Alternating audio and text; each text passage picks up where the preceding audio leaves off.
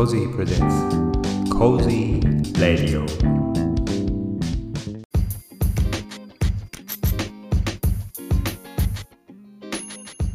この番組はコジーが日常を感じたことや気になることを好き勝手お話しする音声ブログ的番組です。皆さんこんにちはコジーです。第9回目の配信となりました。いかがお過ごしでしょうか？早いものでもう3月に入りました。本日3月3日に収録をしております。昨日はですね、風も強くて雨も降ってとかなり天気が荒れておりましたが、え、今日は朝からですね、非常にいい天気。まあ少しちょっと風が強いですけどね、えー、晴れ渡っていい天気でございます。また気温はちょっと昨日よりね、一気に下がっておりまして、また10度前後と、また肌寒い、そんな一日になっております。それでは今日もこのコーナーから始めたいと思います。Throwback Today 今日3月3日ということでですね、えー、2013年の3月3日の思い出を一件ご紹介したいと思います。えー、先日の、まあ、マラソンヒストリーの前編でもお話をさせていただきました。えー、マラソンね、シティマラソン、シティマラソンというか、ハーフマラソンに、えー、一時期すごく3ヶ月連続でね、出てる時期があったというお話をさせていただいたんですけども、えー、それの、まあ、3ヶ月連続の3回目ということで、3月3日に、えー、立川シティハーフマラソンというのに、出走しております。まあ、当時かなりね、調子も良くて、この大会ではま1時間45分という自分の自己ベストを目標にこう走っていたんですけども、途中で、膝が痛みが出てしまいまして、まあ、足をずっと引きずりながらですね、残り14キロ走ったという、まあ、すごく苦い思い出ですね。はい。まあ、今までこう河川敷でのマラソンが多かったんですけれども、初めてこう、ちょっとね、立川まで遠征して、まあ、自衛隊のこう中を走ったり、昭和記念公園を走ったりということでね、非常に今までとはちょっと違って楽しかったんですけども、まあ、あの、そこでちょっと怪我をしてしまうというアクシデントに見舞われて、えー、今でも忘れられない一つの大会になっています。はい。あとまあ私とは直接関係ないんですけど、1993年の3月3日、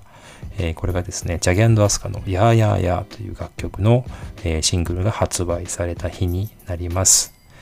えー、まあ、チャギアスのことが、まあ、僕はずっともう好きで30年ぐらい経つんですけども、まあ、当時ですね、えー、93年ということは、まあ、高校生ぐらいかな。まあ、一番こう盛り上がった頃ですね。うん、当時あの、ドラマの主題歌。で、これはあの振り返れば奴がいるという織田裕二さんと石黒賢さんが主演されていた、あ三谷幸喜さんが脚本を書いている医療ドラマがあるんですけども、それの主題歌として使われておりました。まあ今でもね、ね40代、50代、まあ30代ぐらいの人もそうなのかな、カラオケでかなりね、まあストレス発散でややや歌う人は多いと。いうふうに言われている楽曲でございます。まあ、当時のセールスとしては240万枚を超えるということで、まあ、歴代のシングル売上のランキングでも確か10位か11位ぐらいに、え入ってるんじゃないかなというところですね。で、えー、ま200万枚を超えるというところで、えー、200万枚以上、ね、シングルで売り上げてるアーティストっていうのはジャギアスカしかいなくて、まあ、もう一曲はセイエスなんですけども、まあ、それぐらいね、まあ、どっちかはみんなも知っているというような、えー、代表的な楽曲でございます。まあ、それが発売されたのが今から28年前の1993年の3月3日ということでございました。はい。3月3日の思い出、 Throwback Today でした。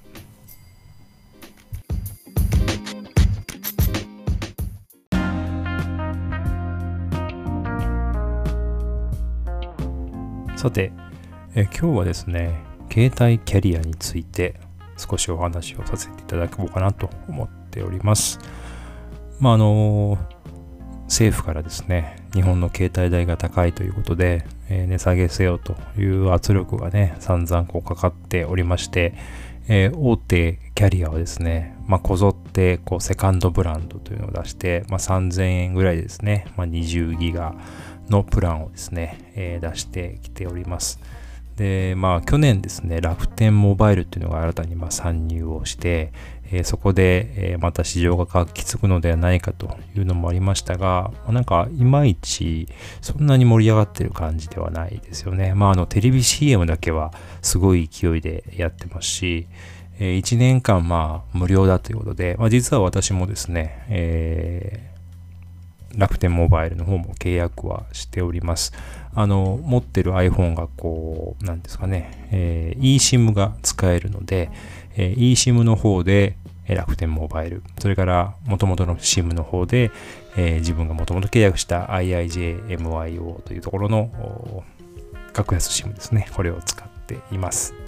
あの以前はですね、ずっとドコモを使っておりましたが、あの2014年にですね、香港に、えー、引っ越すときに、まあ、携帯を、ね、解約をいたしまして、一応まあ番号はこうキープしてね、えー、行ったんですけども、まあ、戻ってきた後に、えー IIJ の方に、まあ、なんですかね、えー、転籍？転籍？なんていうナンバーポータビリティですね。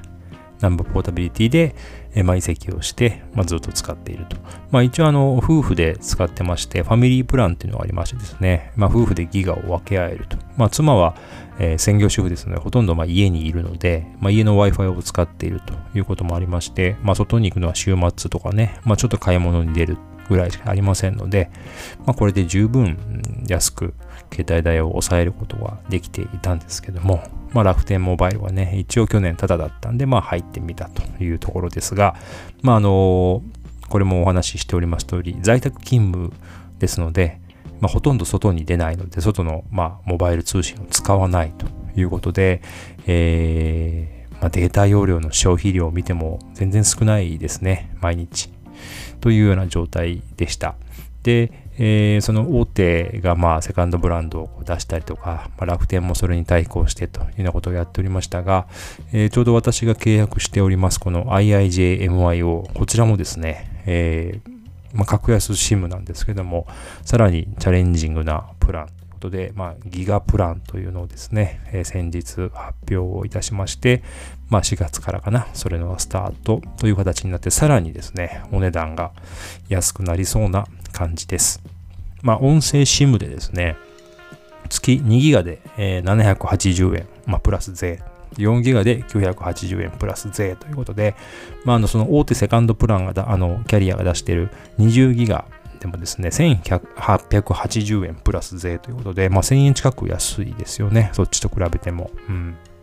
で、まあ、さらに、えーまあ、5G にも6月以降対応するということもありますので、まあ、IIJMI をかなり、えー、攻めた価格だなというところで、え、注目をしております。まあ、今、えー、こう入っているファミリープランからね、こちらの方に4月以降こう変更する必要があるんですけども、今だとこう先行登録をすると、さらに2000円分のギフト券プレゼントというようなキャンペーンもやっておるということで、まあ、これも早速申し込みをいたしました。はい。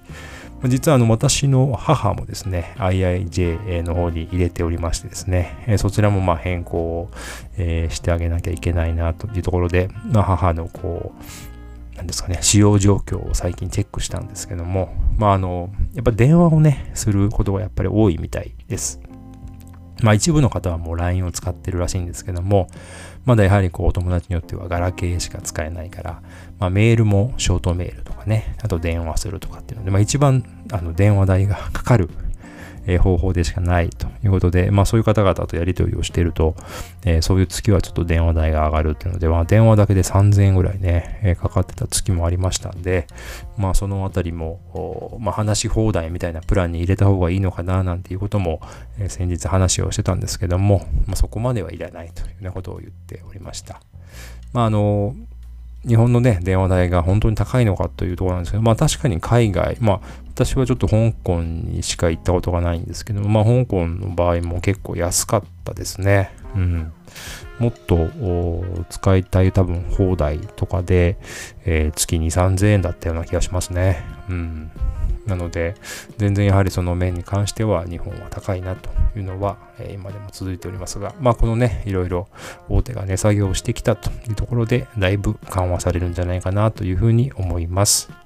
あとはまあ、あのうちみたいにこう家に Wi-Fi がね、あれば、あの、まあ、マンションの管理費でこれ払ってるみたいなんで、まあ一応、えー、見た目はただってことになってるんですね。なので、あの、あまり気にしないんですけども、まあ、一戸建ての方とかでそれを光で契約しているとか、まあ、そういうふうな状態になってきたりとか、あとは独身で、えー、家に Wi-Fi もなくても、スマホだけのこれでテザリングしてとかっていう場合だと、多分こういう20ギガとかね、そういうふうなのがあった方がいいんでしょうけども、まあ、ちょっとここはね、あの、それぞれの生活様式とか、家族構成とかによっても大きく変わってくるんだろうなというふうに思っています。まあ、なんせ私としてはもう極力、えー、通信費は避けて、他のところにお金を回したいなと思いますので、えー、まあこれで、うん、まあ、2人で2000円ぐらいに行くんじゃないかなと、ちょっと個人的には期待をしております。はい。ということで、まあ皆さんもですね、えー、まあそうそれで先日ちょっとこう、友達とどのキャリアの契約してるかっていうと、まあ未だにドコモだとか au だっていうのでね、なんかよくわかんないのでそのまま使ってるとかっていう人がいて、月なんか7、8000円、1万円ぐらい端末代も入れて払ってるとかっていう人がいたので、ちょっとびっくりしましたね。うん、あんま気にしてない人は結構気にしないんだなっていうので、えー、まあいろんな考え方があって、うん。ちょっとそこはね、面白い部分でありますけども、まあ、あの、手軽にね、こういういろんな安いプランが出てきておりますので、皆さんもいろいろ比較検討されて、えー、少しでもお安くね、契約できればいいんじゃないかなというふうに思っております。はい。え今日はですね、この携帯キャリアについて少しお話をさせていただきました。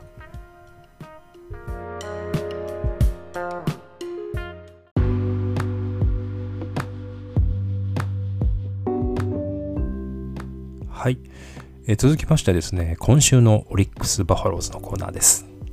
はい、昨日からですね、オープン戦が、始まっております。まあ、あの、2月の終わりにもね、えー、練習試合という形で対外試合は行われておったんですけども、えー、一応昨日から正式なオープン戦という形でスタートしております。えー、京セラドーム大阪でですね、えー、昨日、京都、ロッテを迎えてのオープン戦2連戦でした。えー、まあ、5000人までの有観客ということでですね、まあ、久しぶりにこうお客さんがこう入ったところでの、まあ、試合という形になっております。えまた大阪はですね、えもう緊急事態宣言が一旦解除されておりますので、え近々、えこのオープン戦もですね、上限1万人まで、え入れれるような形のオペレーションをするというようなアナウンスも出ておりましたので、えまあね、盛り上がっていけばいいなというふうに思っています。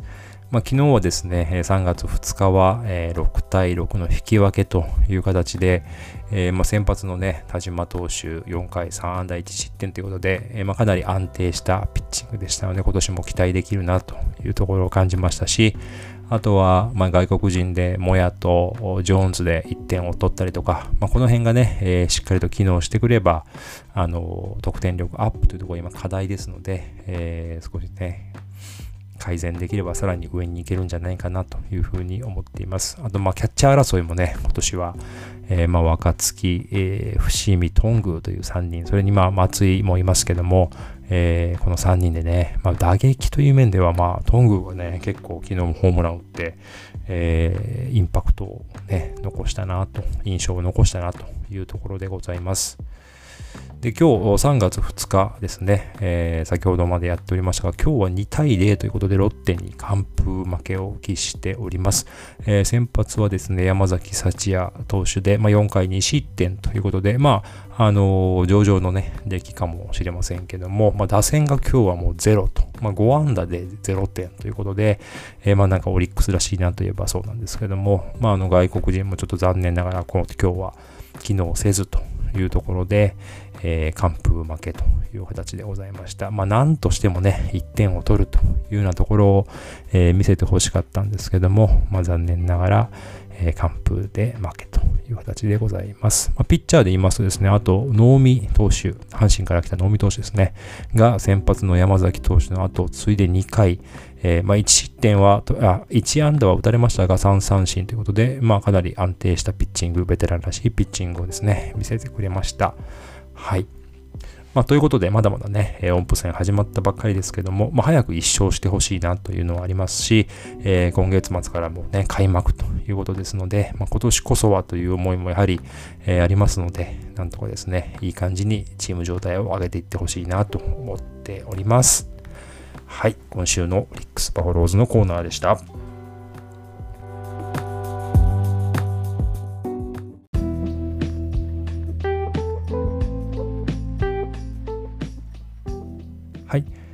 え、第9回目のエピソードいかがだったでしょうか、え、今日はですね、えー、スローバック、それから、えメイントピックが、まあ、携帯キャリアの話、そして今週のオリックス・バファローズということで、まあ、3つのコーナーをですね、えきっちりとこなしましたので、まあ、ちょっと少し時間がね、長くなっているかもしれませんが、まあ、ちょっと前回のね、ランニングヒストリー、えー、後編かなり長かったですね。30分近くあったんで、まあ、私も、